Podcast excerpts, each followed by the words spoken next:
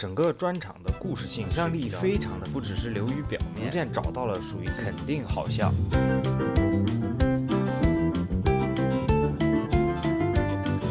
肯定好笑，肯定好笑。好笑。嗯，Hello，大家好。Hello，大家好，这里是 Stand Up 起立，我是主播肯尼。啊，今天我们来讲一讲最近比较火的一个喜剧节目啊，叫做一年一度喜剧大赛。它目前是正在播出第二季啊。之前第一季的时候，我是把整个都追下来了啊。这个节目主要做的是 sketch comedy 啊，但是说是这样说，其实它里面包容的内容还是比较多的，像 sketch、独角戏、默剧、偶戏、漫才，还有今年新出的黑场剧。我个人是比较喜欢这个节目，一个是因为它对编剧比较的重视，还有就是他敢于把一些比较小众的喜剧风格展示给观众。另外就是很多演员其实都是话剧出身、综艺出身，都是经过舞台锻炼的，很多非常好的喜剧演员。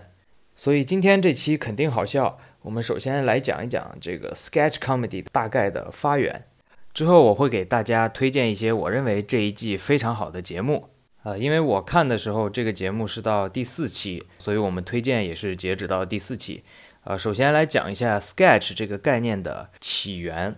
它最核心的两个要点其实就是短加喜剧。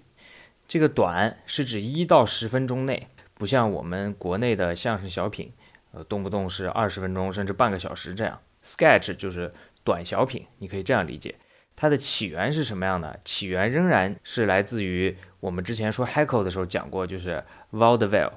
就是线下杂耍综艺。在这个 Vaudeville 表演里，它有这个小丑，有魔术，有杂技，有歌舞，还有一些调动观众气氛的喜剧啊。这个喜剧就包括单口喜剧，还有 sketch 喜剧。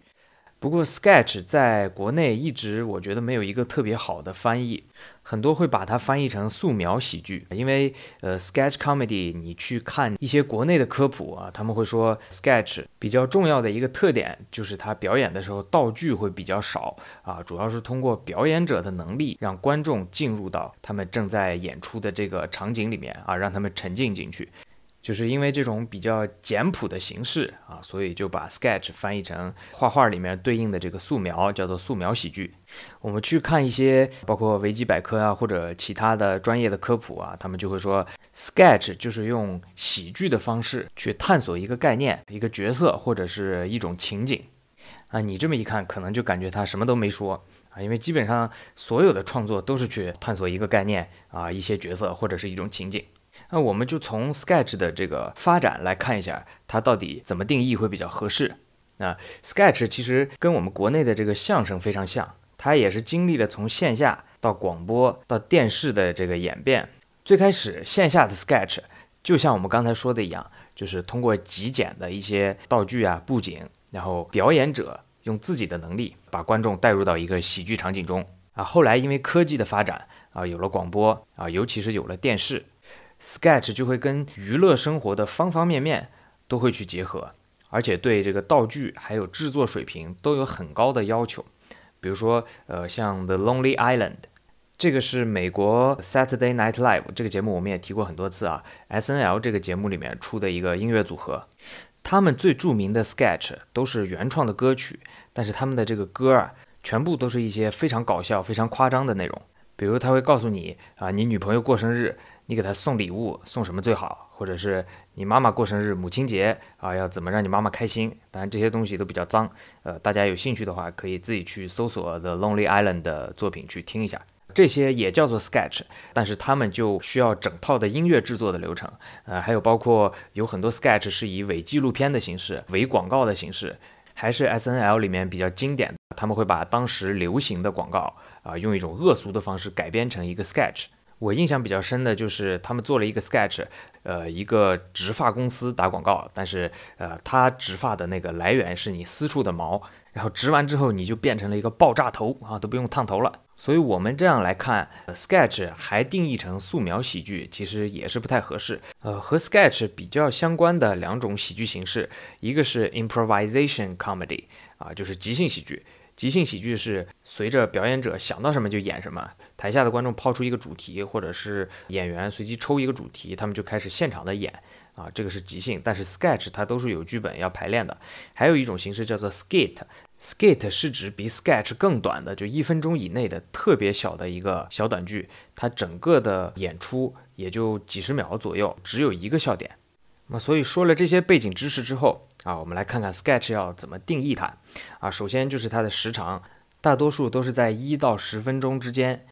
第二个就是它是有剧本的啊，需要去排练，需要演员去背台词、记台词啊。只有一小部分的 sketch 会让表演者去即兴发挥一部分。第三个就是它的目的是逗人乐。但是上面这些其实都是比较刻板、比较公式化的一些标签，很多人可能听到这儿还是觉得，那你这个 sketch 跟我们国内的小品它有什么区别呢？啊，我个人理解，他们两者最大的区别就是 sketch 是一定要有一种脱离生活的极度夸张，在它的段子里才能成为一个好的 sketch，否则其实就跟国内的小品没有任何的差别了。像我们的小品都是比较注重跟现实生活有紧密的联系的。即使再夸张啊，可能也不会夸张到出现一些科幻的元素，或者是夸张到违反了一些现实生活中的科学规律，或者是夸张到低俗甚至恶俗。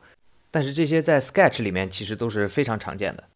说到小品，我想提一下，呃，我们春晚历史上的第一个小品就是陈佩斯和朱时茂主演的《吃面条》。啊，这个小品里面其实就有一些 sketch 的元素。第一个，首先它是线下 sketch 的那种场景道具较少的感觉；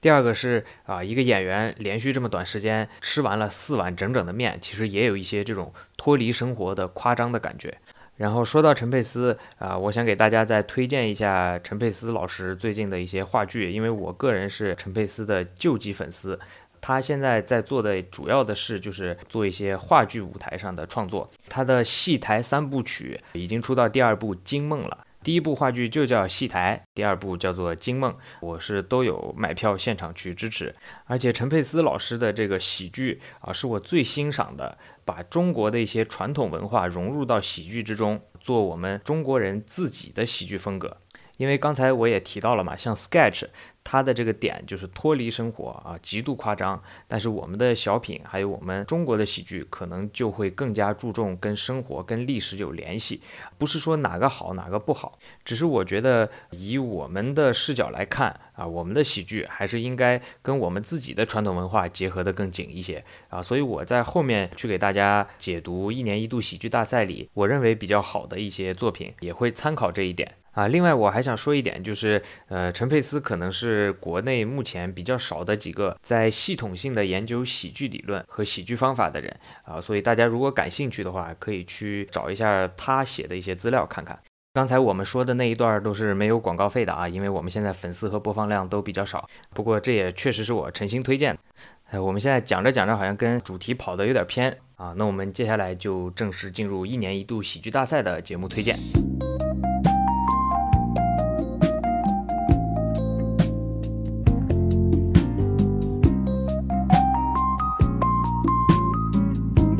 首先，我想推荐的是上一季就来参加节目的土豆吕岩两个人啊，他们两个人是我在节目里面最欣赏的一个组合，因为他们两个人是这个节目出现的这两年成长最大的，而且整个潜力和天赋，我觉得也是最好的之一。土豆吕岩两个人，他们在刚开始参赛的时候。是用一个漫才的作品，呃，刚才我也提到了，就是我对于直接把这种漫才啊之类的，呃，日本的喜剧文化啊，或者是其他国外的喜剧文化，直接拿到我们这个国内的喜剧作品来用，不做一些适当的调整，其实我不是特别喜欢的。像漫才的这个形式，就是一个或者多个傻子啊，说一些很傻或者是奇奇怪怪的话，还有一个人来吐槽。吐槽的这个人，其实他说的很多话，他会在结尾加一些跟中文语境不太相符的语气助词，就比如“怎么可以这样呀？不是这样的吧？这也太不合理了呀？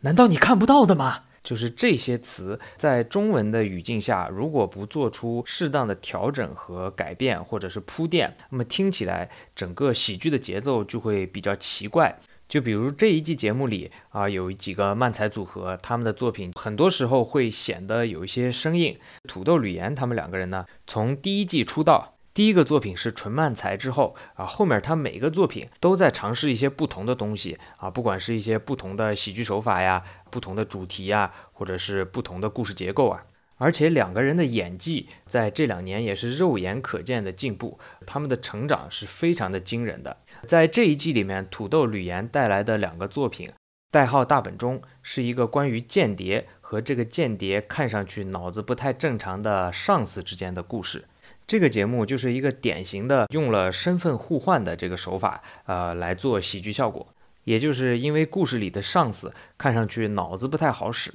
啊，他在排除了所有间谍的可能性之后，竟然觉得自己是那个间谍，这样就引申出真假间谍两个人的身份就换了过去。其实这种身份互换的喜剧，可能大部分人接触的比较早的，应该还是陈佩斯和朱时茂的小品，就是《警察与小偷》，还有主角与配角。这种喜剧方式，它的难点就在于如何让这个身份互换的过程啊令人信服。我个人认为，土豆和吕岩在《代号大本钟》这个作品里面做的还是不错的啊，因为你事后去看一些网上大家的讨论啊，也有很多人说啊，那个上司虽然看上去脑子不好使，但是其实他非要认自己是间谍，其实是有深意的啊。但是即使我们抛去这些隐藏的可能性，以 sketch 的角度来看。这种脑子不正常的上司也是一个非常好的夸张效果。土豆吕岩的第二个作品是《进化论》啊，这个作品我觉得就能够体现出他们做喜剧的态度，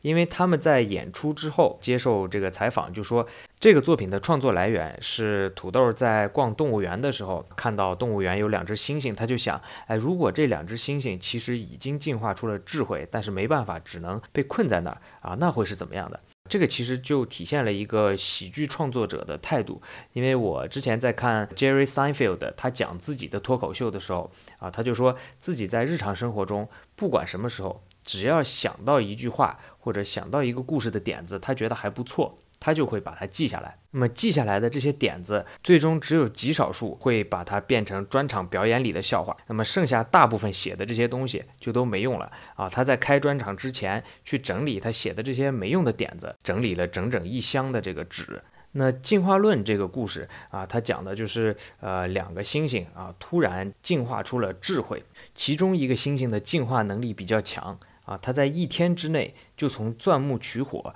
进化到了能够理解三体人和宇宙无限奥秘的程度。之后，这两个智慧猩猩就和其他的智慧猩猩同伴坐着这个飞船逃离了地球。这个就是一个典型的 sketch 里面会有的夸张的方式啊，因为它甚至有一些科幻的元素，而且在故事的最后还有一些哲学的思考。因为进化的比较快的那只猩猩，他就发现，哎呀，他懂得越多，他却感觉越空虚、越孤独啊！所以土豆吕岩这两个作品，我给他的好笑指数是五颗星。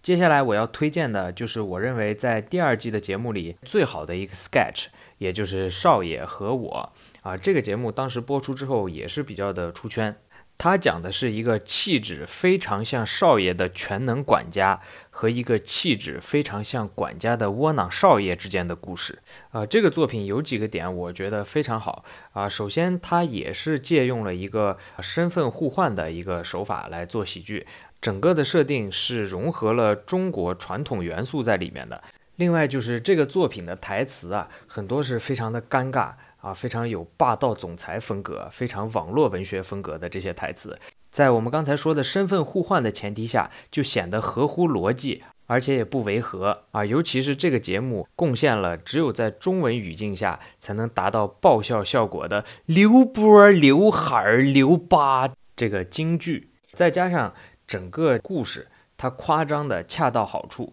啊，就比如说像少爷的管家，他凭借真心就能去敲诈别人的钱啊，还能凭借真心赤手空拳打败了二百多持枪歹徒，最后还奇迹般的痊愈。然后还不得不提一下这个 sketch 里面两个演员的表演啊，饰演管家的张哲华啊，不管做多么尴尬的动作啊，说多么尴尬的台词。做多么尴尬的表情啊！他整个状态都绷得很紧。然后饰演少爷的占星呢啊，他整个人又是节目后面的点评里也说了嘛，就是慢半拍的样子，有一点蔫蔫儿的感觉，有一丝丝的像这个捧哏的杨少华啊。还有这个 sketch 里面值得一提的就是少爷的名字叫刘波。懂抽象文化的可能就觉得，哎，这个刘波是不是指代药水哥呀？啊，因为盛传药水哥的真名是刘波嘛。啊，即使是不知道抽象文化的，其实刘波这个名字念起来啊，也是非常的有喜剧效果的。所以对少爷和我这个作品，我给出的好笑指数是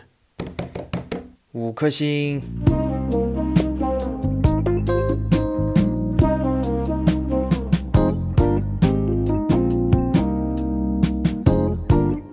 接下来我们推荐的 sketch 都会按照我理解的喜剧手法先分个类，然后再给大家讲啊。首先我们讲的是通过人物的反差制造喜剧效果的。第一个 sketch 是黑夜里的脆弱。这个故事就是讲一个经常打工的上班族，他眼前只要有黑色的东西，他就会切换成另一个人格。呃，整个这个故事性其实会缺少一些冲突在里面，它单纯就是通过人物的这种反差跳脱来制造喜剧效果，有一点类似 Saturday Night Live 里面 Stefan 这个角色。这个角色就是一个呃纽约的夜生活导游，他在正常的时候他说话都是细声细气那种感觉，但是说到这个纽约的狂野夜生活啊，他就会换一个人。那么这一类的人物反差效果是非常看重演员的表演能力的。这个 sketch 里面，郭云奇这个演员的表演，我觉得也是非常好，就是他在呃两个状态之间切换的非常的迅速，而且整个他声音的控制是呃非常令人印象深刻的。呃，你如果去看节目的话，你可以看郭云奇这个演员，他在别人表演完之后。他给人家叫好，他叫好的那个音调都比别人高一些，就嗓子很稳定，所以他很适合演这个角色。第二个利用人物反差做喜剧效果的 sketch 叫“没有学习的人不伤心”。这个 sketch 就是说，有几个坏学生，他们想努力一下提升自己的成绩，但是他们又想保持住自己这种坏的、酷酷的、不守规矩的这种形象和感觉啊。因此，他们的反差之处就在于，他们对外人都显得非常的酷，非常的古惑仔，非常不听话，但是实际上他们在私下里一直在偷偷的努力。这个故事跟我们说黑夜里的脆弱这个 sketch 差不多，整个故事会缺少一些冲突啊，人物不是那么容易立得住。那么，所以这个 sketch 的解决方法就是通过想象力来补充缺乏冲突的缺点。就比如说很多奇奇怪怪的地方，其实都是这两个坏学生努力的痕迹。我个人非常欣赏这个 sketch 的原因，就是他竟然把地理图这个中国传统相声桥段啊融入到了情节里面。有一个坏学生，他手上缠的是绷带，但是这个绷带上其实写的是世界地理相关的地名，然后他就顺势的切到了地理图的贯口里面。突然就开始出德胜门，走清河、沙河、昌平县、南口、青龙桥、康庄子、怀来县、沙城，最后又非常有逻辑的切换到了看手相的贯口。这个也是我个人比较喜欢的，把中国的传统文化和传统元素啊融入到这种 sketch 喜剧里面去。我对这一组通过人物反差来做喜剧效果的 sketch 作品给出的好笑指数是四颗星。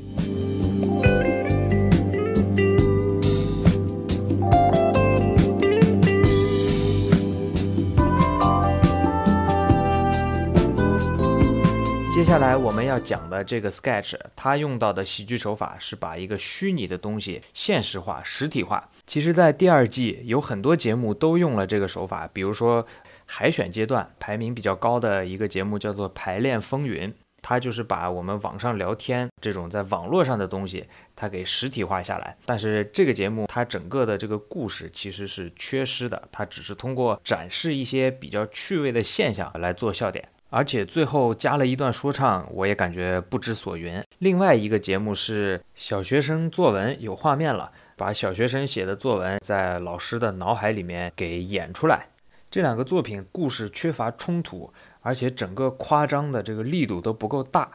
在这个喜剧手法下，呃，我们推荐的 sketch 叫做《心上人儿》，它讲的就是一个陌生人闯入一个女孩新房的故事啊，是把女孩的这个新房给现实化，变成一个房间了啊。虽然在作品里面有一些比较尴尬的梗，比如说撩拨心弦呀，还有女孩的心思，男孩你别拆呀之类的，但是这个作品好的地方就在于它设置了一个前男友的角色，这样就让整个故事有了冲突。而不是单纯的用想象力啊来把一些趣味的现象给摆出来。另外，这个 sketch 整体的氛围比较浪漫，但是又不会特别的烂俗，不像这一季的另一个 sketch 强行让你感动，强行让你觉得很浪漫，强行希望他们在一起的那种感觉。顺便说一下，表演这个 sketch 的组合叫酷酷的天放，他们的另一个 sketch 我们接下来就会推荐。所以对心上人这个 sketch，我们给出的好笑指数是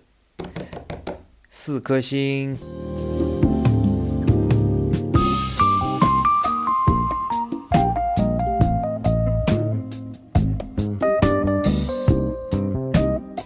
接下来我们说的这一组 sketch，他们是用情景错位的手法来制造喜剧效果。突突突突突围，这个 sketch 也是我们刚才说的酷酷的天放做的。这个故事就是把我们平时外卖员送外卖的这个情景错位移植到了黑市的外卖员给杀手送武器的这个情景上。另外一个 sketch 叫妈妈的味道啊，这个 sketch 我看网上基本上是差评比较多，其实我不是特别理解啊。这个 sketch 就是把中国式家长在家里对小孩、对后辈刻板印象的过度关心啊，还有唠叨呀，啊，这个情景移植到了一个饭店的服务员和经理身上。呃，这种喜剧手法主要考验的是创作者对原始情景的把握能力啊，就是能不能把一些细致的点、有冲突的点、适合夸张的点给捕捉到，用一个比较合适的逻辑给它移植到新的情景里面。同时又不显得突兀，我是觉得，呃，这两个 sketch 在完成我们上面说的这个目标上都做的是比较好的啊。我看了网上对后一个 sketch 妈妈的味道的差评，主要就是说看到这种场景就觉得很窒息啊，他们就觉得这个顾客既然这么难受，就直接走啊，为什么还要留下？但是我觉得让观众感到不适啊，感到怪异，其实也能制造一些喜剧效果。呃，我们还是举一个 Saturday Night Live 的例子啊，里面有一个 sketch 的系列叫做 Kissing Family。这个 sketch 它的核心的点就是有这么一家人，他们平时做任何的事情都过度的亲密啊，就是不分这种长幼尊卑啊，做任何事情啊，他们都要亲一下，而且这个亲的尺度还比较大。呃，我之前在字幕组工作的时候还翻译过一集 Kissing Family。就叫做亲亲一家，大家有兴趣可以去搜索一下这个 sketch 系列。呃，在这个 sketch 里面呢，家庭成员就会带一个外人来到他们家，这个外人看到他们家里互相都在亲，那么如果你要去带入进去，那你肯定就恶心的不得了，要立马就走了。所以我是觉得你在观看 sketch 的时候，如果有着一个太强的代入心理，可能就会影响你对笑话的判断。那么，总之，我对这两个情景错位的 sketch 给出的好笑指数是四颗星。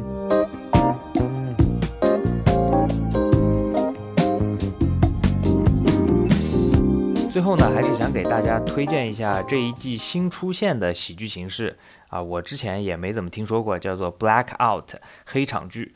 就是全民运动会和老同学显摆大会。啊，这两个作品其实更偏向我们刚才说的这种即兴喜剧，就是 improvisation comedy，因为他们都是呃给出一个小的概念，然后立马通过一些无实物的表演做出喜剧效果，呃，节奏非常的快，就甚至有点像我们小时候看的那种超级变变变的感觉。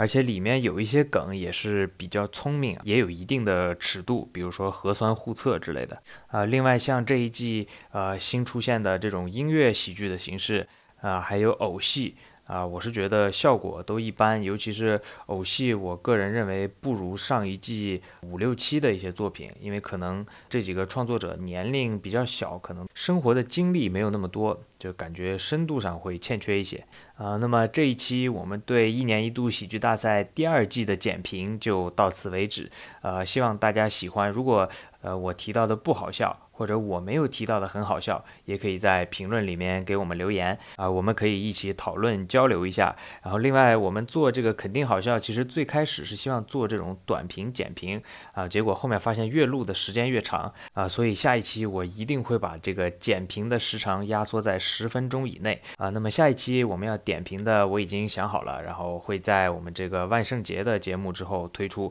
啊。我们也是想后面尝试一些新的主题。呃，我们会在万圣节前出一期恐怖主题的节目，希望大家继续期待。最后，我们这个节目，如果你看简介的话，会发现是欧美喜剧文化还有说唱。但是我们现在欧美喜剧聊了不少，然后国内喜剧也聊了不少，呃，但是其实说唱涉及的没有这么多呃，所以我在结尾就推荐一下我最近正在听的一张说唱专辑，来自 Kid Cudi 的 Intergalactic。